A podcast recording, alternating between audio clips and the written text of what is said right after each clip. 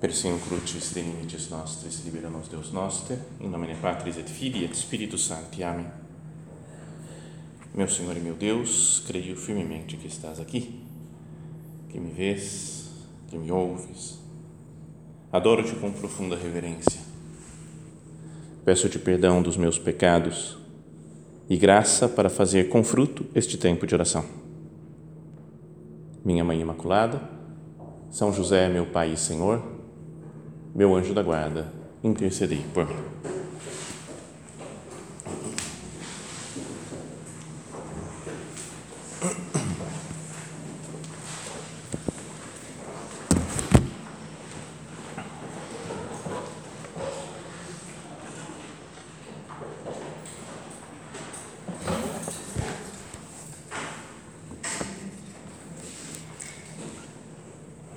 Primeira leitura, da missa de hoje é um trecho tirado de um trecho do livro do Levítico, lá no Antigo Testamento, em que começa dizendo uma frase que Deus falou para Moisés. Né? Começa assim: né? O Senhor falou a Moisés dizendo: Fala a toda a comunidade dos filhos de Israel, né? uma coisa, uma mensagem para todo mundo, né? para todas as pessoas, todo o povo de Israel. Então, fala a toda a comunidade dos filhos de Israel e diz-lhes: Sede santos, porque eu, o Senhor, vosso Deus, sou santo. Então, podíamos começar né, a nossa oração, nossa conversa com o Senhor, pensando nisso, né, ouvindo né, que Deus, o próprio Deus, nosso Senhor, nos diz pessoalmente a cada um isso daí, para que cada um de nós seja santo, né, porque Ele é santo. Sede santos, porque eu, o Senhor, vosso Deus, sou santo.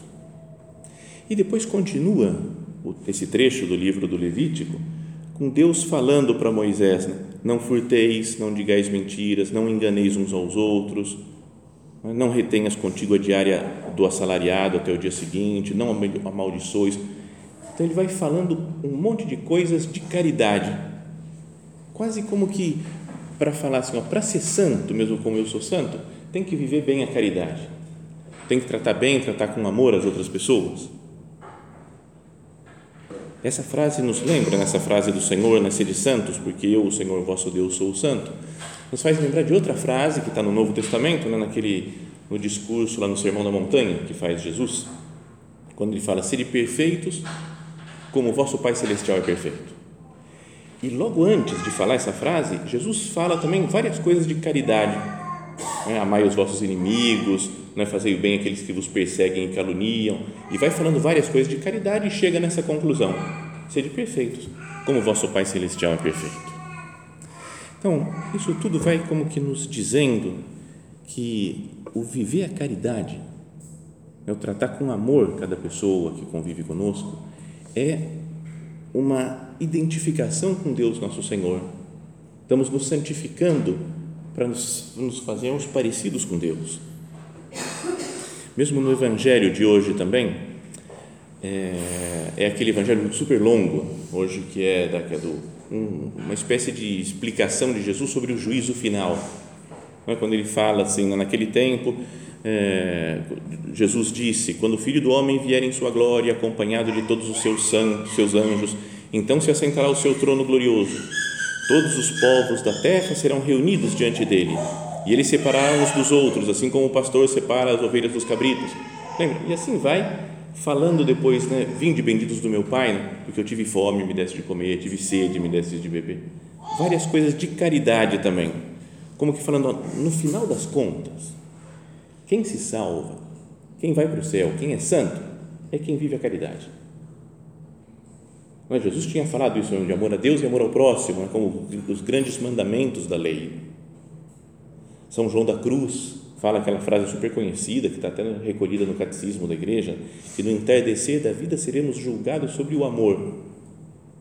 É como que, sei lá, quando a gente morrer, né, no entardecer da nossa vida, estão chegando lá para Deus, ele fala, ó, no fim das contas, você amou ou não amou?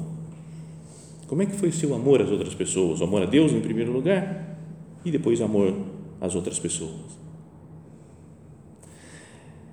E também, até quando a gente fala de santidade, talvez agora a gente, depois de um tempo, né, na obra, já fazendo, tem um plano de vida, formação, pode ser que a gente tenha caído num, numa coisa que acho que é um vício, um erro até, de falar santidade é cumprir tudo, né?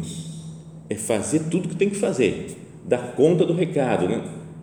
Mas antes, imagina, se você fala para uma pessoa que nem que não conhece nada da vida espiritual, fala de uma pessoa santa. Em geral, a gente imagina uma pessoa boa, né? que é legal estar com ela, que trata bem todo mundo. Uma pessoa que trata bem todo mundo, a gente fala santa. Essa daí é, é demais. Olha só como, não é? É como que um, um resumo da vida espiritual, né? de tudo. Amor às outras pessoas. Já vi gente dizendo, falando assim, essa pessoa é uma santa, mas ninguém aguenta. Não pode ser, né? Tem alguma coisa errada nisso, né? Porque, sei lá, parece, falam que é uma santa porque trabalha direitinho, reza direitinho, faz todas as coisas na hora certa, mas depois ninguém aguenta. Você fala, cara, tem alguma coisa errada aí. Né? Não pode ser santa essa daí. Então, Vamos voltar para o livro do Levítico, quando Deus fala isso daqui, né, falando para Moisés: Diz ao povo de Israel, toda a comunidade dos filhos de Israel, sede santos, porque eu, o Senhor vosso Deus, sou santo. E depois, vamos pensando em algumas frases que Jesus diz. Que Jesus, não, que o Deus, né, Pai, lá está falando com, com Moisés. Não furteis. Primeira coisa. Uma pessoa que rouba a outra, obviamente não está demonstrando amor, não está sendo santa e a gente pode pensar, né? em geral, a gente pode, não, logo que fala não furtei, você vai para os outros isso, né? porque tem um pessoal que é ladrão, tem bandido, tem corrupto, e eu, graças a Deus, não tenho esse problema. Né? É esse, posso pular. Mas não é que a gente furta tempo dos outros. Tem gente que precisaria ter, que a gente dedicasse mais tempo para elas, né? as pessoas da família, as amigas. Furto atenção Senhor, me faz estar atento às pessoas, conhecer as pessoas, escutar as pessoas. As pessoas precisam de um tempo, né? precisam de atenção para contar suas coisas, seus problemas, para abrir o coração. E a gente, às vezes, pela nossa vida corrida, pela quantidade enorme de coisas que a gente tem para fazer, a gente acaba ficando sei, nas nossas coisas, nos nossos planos, no nosso mundo não é verdade que de vez em quando a gente furta também tempo ou atenção das pessoas? Depois, mais para frente, como outra característica desse ser santo, como Deus é santo, Deus fala para Moisés, né, para ele falar para o povo de Israel: Não amaldiçoes o surdo, nem ponhas tropeço diante do cego. Parece uma coisa de muita maldade isso, não? amaldiçoar o surdo já pensou, a pessoa surda, e eu fico falando mal dela, né? Não, é, não é uma coisa, o que, que é isso, cara? Não faz um negócio desse. Né? Ou não ponhas tropeço diante do cego. Em mim, no ceguinho, põe um cabinho de vassoura para o cara tropeçar. Não é, é, você fala, cara, como que Deus fala um negócio desse? Né? Porque é muito absurdo. Fala, isso certeza que eu não faço. Mas não é que tem, de vez em quando, pessoas ao nosso lado que não sei que espiritualmente ou psicologicamente são meio surdas ou cegas, que não têm às vezes culpa de não enxergarem as coisas como são ou de não entenderem os problemas, as coisas. E eu deixo a pessoa cair, não ensino, ela está fazendo besteira, falo, ah, ela vai, ela vai se estrepar agora, não quero nem saber. E não aviso, não, não, não é uma pessoa cega, e eu estou colocando um tropeço na frente do cego. Quando eu falo mal das pessoas, né? quando eu não tento ajudar os outros para que comecem a enxergar melhor, para que comecem a ouvir melhor. Uma pessoa que está longe de nós, por exemplo, que não está na nossa presença e a gente fala mal, ela está surda porque a gente está falando. Ela não escuta porque está longe. Então, e aí eu falo mal. Perdão, Deus, que eu não faço assim que eu não, não amaldiçoe o surdo, que eu não ponha tropeço diante do cego. Outra característica que Deus vai falando, que vamos ouvir também na primeira leitura de hoje, é: não favoreças o pobre, nem prestigies o poderoso. é como se falasse Deus, as pessoas são iguais, né? tem que tratar as pessoas da mesma maneira, com o mesmo carinho, com a mesma atenção. E como nós fazemos acepção de pessoas? Né? Como nós vamos classificando? Vocês não sentem isso mais ou menos né? dentro da nossa alma como algo quase automático? Classificar os outros? A pessoa falou de um jeito, ah, essa é assim, já sei, hum, peguei o jeito dela. E essa outra falou desse jeito, ela faz, já vi, quer ver que ela vai fazer de novo? Fez, tá vendo? Já sei. Quase, quase como se a gente fosse colocando as pessoas em umas caixinhas, né? Essa é a caixinha da pessoa que é assim, assim, assim. E essa daqui é a outra caixinha da pessoa. Essa daqui vem para essa, essa caixinha, essa pessoa vem para essa outra caixinha. Tem a caixinha dos pobres e a dos ricos. E às vezes a gente pode gostar ou não gostar da pessoa por ela ser pobre ou ser rica. Né? Isso aqui é pobre. Ixi, não gosto de gente pobre. Ah, não, porque tá louco. Não, pobre. Não. A gente não fala em geral, a gente não fala assim abertamente, mas pode sentir e pensar assim. Ou então rico. Não gosto de rico, viu? Porque rico é metido. Não, não dá, não. Não falo com rico. Mas é o que Deus fala aqui para Moisés, para ele falar para todo o povo de Israel: não favoreças o pobre e não prestigies o rico, o poderoso, é, é, não vou favorecer ninguém, eu vou olhar a pessoa, ver como a pessoa é e ajudar essa pessoa. Tem os bravos e tem os bonzinhos, calmos. E a gente pode gostar de um ou de outro também. Eu gosto de gente brava, firme, decidida. Ou então fala, já está nervosinho, já, já vem bravo do meu lado. Né? Ou dos calmos eu posso interpretar de outra maneira. Eu gosto de gente calma, pacífica, tranquila. Eu falei, parece uma lesma isso daqui que não faz nada, tudo parado, não se emociona com nada.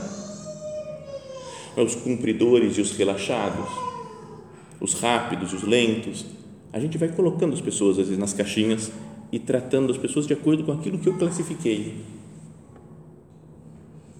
Então falemos com o Senhor, meu Deus, não me deixa ser assim.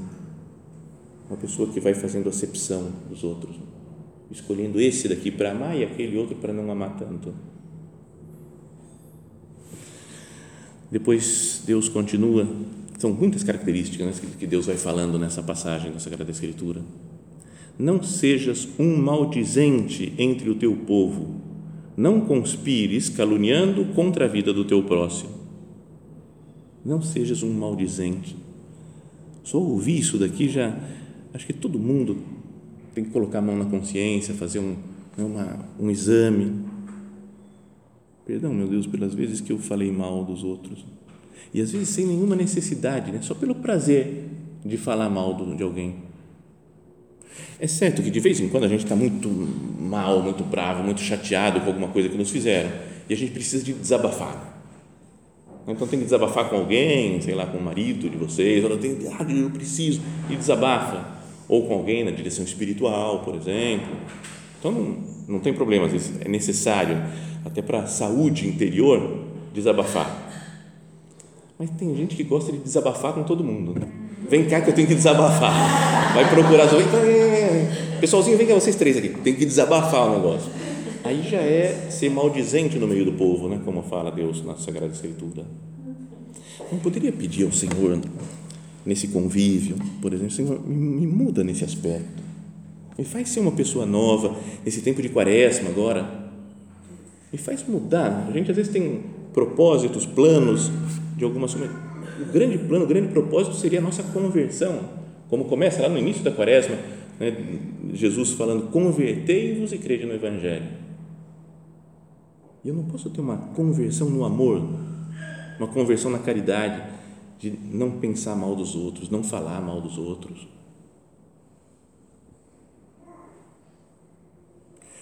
Continua nosso Senhor repreende o teu próximo para não te tornares culpado de pecado por causa dele. Repreende o teu próximo. Dentro das coisas de caridade que Deus está falando, uma delas é de corrigir, fazer a correção fraterna, que é uma prática né, do, do Evangelho que aparece lá, se o teu irmão pecar contra ti, né, vai a sós, corrige-o a sós. Tenho sentido a responsabilidade né, de corrigir as pessoas, de dar a luz, né, a luz de Deus para os outros. E depois ainda Deus continua falando e fala: Não procures vingança, nem guardes rancor aos teus compatriotas. Não procures a vingança, não guardes rancor. E como isso está presente também na nossa vida? Não é de guardar um rancor, eu lembro que a pessoa me fez, né? faz tanto tempo, já anos, às vezes me fez isso, agora então, e a gente vai fazendo umas frases dentro da nossa cabeça, ela vai ter que ouvir, da próxima vez ela vai ouvir umas verdades, não é? Ou então, ele não pede por esperar, carro, vingança é um prato que se come frio, sabe essas frases que a gente vai Senhor, eu quero deixar todas as minhas revoltas, meus rancores, meus desejos de vingança aqui. Quero esquecer tudo, Jesus. Lembra nas, na época do Papa São João Paulo II? E tinha também, como agora, muitas guerras por aí, e o Papa falava sempre da espiral de violência. Que as pessoas atacam com violência, então vem o outro para. Não, como detonou o meu povo, eu vou lá, eu tenho que atacar eles também. Então agora eu vou ter que atacar mais, e depois mais, mais, mais. E falou: alguém tem que parar. Alguém falou: não vou mais brigar. Então também no nosso relacionamento com as pessoas, né, com parentes, com amigos, com, né, com no centro. Se eu tenho alguma coisa contra alguém, Jesus, eu quero esquecer agora. Eu queria perdoar, né, ter um amor grande mesmo, né? Que nossa vida seja uma vida de amor de amor a Deus, de amor, agora, né, falando nesse, seguindo essa leitura da missa de hoje, de amor ao próximo, amor a qualquer pessoa que está do nosso, do nosso lado. Eu me esforço por perdoar, me esforço por apagar a minha memória desses dos rancores que eu tenho. Um ponto de, acho que é sulco, né? Sulco, o nosso padre fala, perdoar perdoar com toda a alma e sem resquício de rancor. Atitude sempre grande e fecunda. Esse foi o gesto de Cristo ao ser pregado na cruz. Pai, perdoa-os, porque não sabem o que fazem. E daí veio a tua salvação e a minha. As pessoas que estavam matando Jesus e falaram: Pai, perdoa, porque eles não sabem o que fazem. Então, eu tenho esse procuro, peço para Jesus para ter um coração como o dele que perdoa sempre. E cada um vá na sua oração pensando, né, recordando as coisas que, que o magoaram,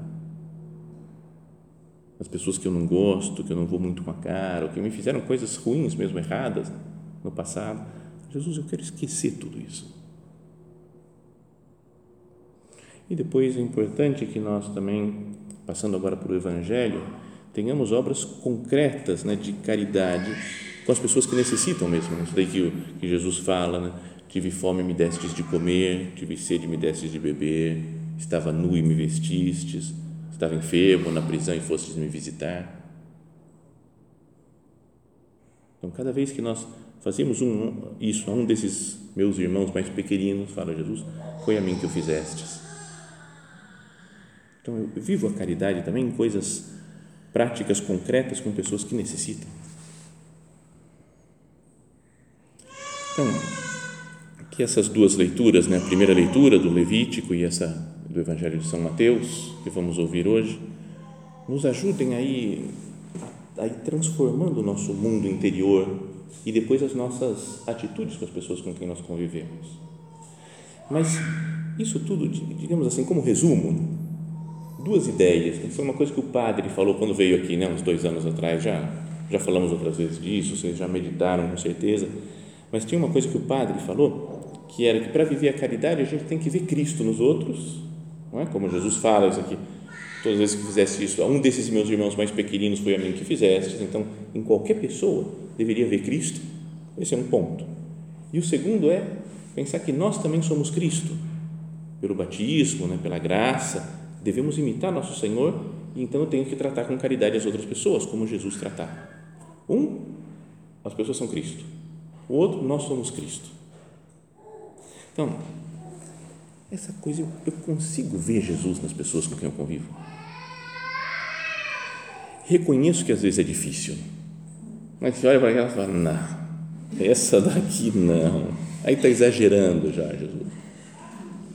Tem aquela história super conhecida, famosa, já falamos outras vezes também, do Padre Léo. Lembra o Padre Léo da Canção Nova, que faleceu já há vários anos atrás? E ele conta a história né, de um homem que estava com muito problema na casa dele. Acho que praticamente todo mundo conhece, né? mas o homem tinha um monte de problemas na casa dele, estava brigando com a mulher, mulher chata, ele não aguentava mais, o filho perdido nas drogas e não sei o que, e a filha perdida na vida também, falando, nossa, não tem nem sem condições, minha filha está jogada no mundo, e de repente foi morar ainda a sogra com ele, então ele estava, não tem nada, e perdeu o emprego, e a sogra chata, né? então alguém falou, vai lá e fala com o, acho que era o irmão Bento, que era um monge, que morava na montanha, então ele falou, ah, vou ver o que esse homem faz um milagre, então aí ele vai, conta os problemas para o irmão Bento, e aí o irmão começa a pensar, rezar, pedir luz para Deus, e fala, o pecado que vocês estão cometendo é o pior de todos. E o homem fala, mas que pecado tão terrível é esse? Pelo amor de Deus, seu monge, pode falar que eu estou preparado para ouvir. E o monge fala, bem, meu filho, você sabe que Deus é amor e que Deus amou tanto o mundo que mandou seu Filho único para que todos que nele crescem fossem salvos. Jesus veio e nós o matamos. Então Deus mandou novamente para a terra Jesus. Só que ele não poderia vir com o mesmo rosto de antes, senão o mundo mataria mais rápido ainda e diante das câmeras de televisão. Então Jesus voltou, só que ele veio disfarçado. E a verdade é que um dos membros da sua família é o próprio Cristo disfarçado. E o homem fala: o senhor está falando que lá em casa mora o próprio Senhor Jesus Cristo disfarçado? é melhor o senhor conferir aí na sua Bíblia, porque acho que isso daí é impossível. Se o senhor conhecesse minha família, jamais falaria uma barbaridade dessa. É que o senhor não faz ideia de como é a nossa família. O cara fica e volta para casa e, né, e perguntando: e aí, o que, que deu? O que, que deu, pai? Ah, pelo amor de Deus, fala que, que Jesus é um de vocês. Mas de jeito nenhum. Daí começa a brigar e sai mais briga ainda. Mas depois, aos poucos, eles começam a pensar: fala, será que. Aí um, o filho dele vem, pai, quem sabe não é a vovó Jesus? E o pai fala: Meu filho, não fale uma bobagem dessa. Nem por brincadeira, cala essa boca. Onde já se viu falar uma coisa dessas? Oh, meu Deus, perdoa meu filho por essa blasfêmia. Filho, olha bem para sua avó, como é que Cristo pode se disfarçar num trambolho desse? E aí vai, né? Bom, a história é super longa, ele demora acho que uma hora contando a história quase mas que aos poucos ele fala, mas pode ser isso daqui, então não vou tratar mais mal minha minha sogra, porque vai que é Jesus, né? E eu não estou reconhecendo. Então começa a tratar bem, fala, agora é meu filho, não, não vou mais dar bronca. E aí, tá bom, então vamos, vou, vou tratar com mais atenção. E aí ele vai aos poucos, vai se transformando, vai transformando o seu modo de ser e começa a ficar em paz a família, porque se esforçam por ver Cristo nos outros. Então, Cada um pense na sua família, ou no seu ambiente né, de trabalho, nas pessoas da sua vizinhança, nas pessoas do seu centro. Será que eu não poderia mudar um pouco, mudar uma chavinha dentro da minha cabeça e ver a pessoa como se fosse Cristo mesmo? Porque Cristo está lá, deu a vida por essa pessoa, por cada uma das pessoas que está aqui. Jesus, nosso Senhor, deu a vida, não fica no sacrário, na Eucaristia para cada um de nós. Se eu olhasse e falasse, é Jesus, eu vou tratar bem, como o Evangelho de hoje nos, nos anima a fazer, todas as vezes que fizestes isso a um desses meus irmãos mais pequeninos, foi a mim que fizeste. E depois a outra, a outra ideia é pensar né, que cada um de nós, pela graça do batismo, se converteu em Cristo. O cristão deve, nas suas obras, no seu trabalho, nas suas atividades, deve deve refletir um pouco de Cristo. As pessoas olhando para mim, para o meu modo de ser, de falar, de me comportar, reconhecem Jesus Cristo. Cristo dá a vida por cada um. Então, o que eu tenho que fazer, a minha caridade, não deve ser um propósitozinho assim de falar, vou sorrir para ela. Agora, tudo bem? E dar um sorrisinho, pronto, vivi a caridade não deveria ser um propósito, deveria ser amor mesmo. Como Cristo que dá a vida, eu estou disposto a dar a vida pelos outros. Muito conhecida aquela homilia do nosso Padre, em que ele fala assim: se não aprendermos de Jesus, não amaremos nunca. Se pensarmos como alguns, que conservar o coração limpo, digno de Deus, significa não misturá-lo, não contaminá-lo com afetos humanos, então o resultado lógico será tornarmos insensíveis à dor dos outros. Só seríamos capazes de uma caridade oficial, caridade oficial, seca e sem alma. Não da verdadeira caridade de Jesus Cristo, que é ternura, calor humano. Como que anda a minha caridade? É uma caridade meio oficial, né? Eu tenho que tratar bem os outros, então vou sorrir, vou tentar não brigar com as pessoas. Ou tenho uma verdadeira caridade, né? um carinho mesmo com os outros. Lembra aquilo de uma freira, né? acho que era uma freira que falou, acho que para o nosso padre, que perguntaram, ou para algum outro padre, não, não sei, mas que o nosso padre contava, de, que perguntava para a freira, né? aqui no convento te tratam né, com, com, como é que te tratam bem? E ela falou, aqui me tratam com caridade, mas minha mãe me tratava com carinho. Diferente, né? Porque uma coisa é caridade oficial e a outra é carinho né, das mães. Posso contar uma coisa da minha mãe? uma coisinha só, assim, de, do jeito como ela, sabe, de, de pensar nos outros, de viver para os outros. Sério, todas as pessoas que são mães aqui, em geral, são assim, né, com os filhos. Mas é que uma vez, depois de 25 anos de casados, já meus pais, bom, faz, faz muito tempo isso, faz muito tempo. E então, a gente, eu morava em São Paulo, eles moram em Campinas, e aí foram até São Paulo com meus irmãos, com todo mundo, para almoçar. Então, vamos lá, vamos num restaurante, mas tinha que ser num self-service, tranquilo, porque senão a grana ia ser complicada, né? pagar para todo mundo. Mas aí cada um foi lá procurar, foi lá se servir, levantamos da mesa, fomos servir, estava batendo papo. Quando voltamos para a mesa, estava conversando. De repente olhamos para o prato da minha mãe e tudo com esses negócios doces, sabe? Arroz com feijão, com não sei o quê, e de repente pêssego, abacaxi. Eu odeio esses negócios. Eu falo, ah, destrói a comida, porque tira o gosto da comida, e destrói a fruta, porque a fruta fica pior quando ela está misturada com outra coisa. Então, cara, não faz isso. E todos os meus irmãos, meu pai falou: O que, que é isso, mano? Por que, que você fez isso? Ele falou: Eu sempre gostei. Como você sempre gostou, mãe? Para com isso, você nunca fez lá em casa? Aí eu falei: É que eu sei que vocês não gostam, para que eu ia fazer? Aí eu pensei, falei, cara, 25 anos, esperando para comer essa. Ruim, ruim demais. Mas, sei lá, se ela gosta, e ficou esperando, não, não vou comer hoje isso que eu gosto. Ah, deixa os outros. Sabe essa, um, viver para os outros, né? viver para as outras pessoas. Então, como as mães conseguem fazer com os filhos isso? Será que a gente não conseguiria, com a graça de Deus, fazer com outras pessoas, com todo mundo com quem nós convivemos? Mas, Senhor, eu não quero pensar em mim, eu quero pensar nos outros, viver para os outros, porque um santo faz assim. Uma pessoa santa, ela vive para as outras pessoas e serve, e ajuda, e está de bom humor, e anima. Sede santos, porque eu, o Senhor vosso Deus, sou santo. Que nós façamos esse propósito né, de renovar o nosso desejo de santidade, mas amando. O título da meditação era Plenitude do Amor.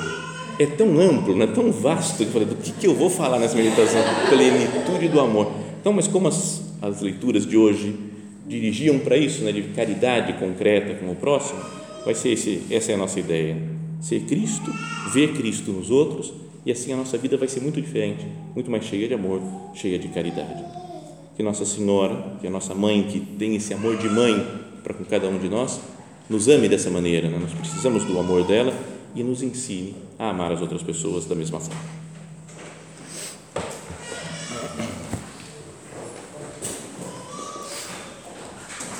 Dou-te graças, meu Deus, pelos bons propósitos, afetos e inspirações que me comunicaste nesta meditação.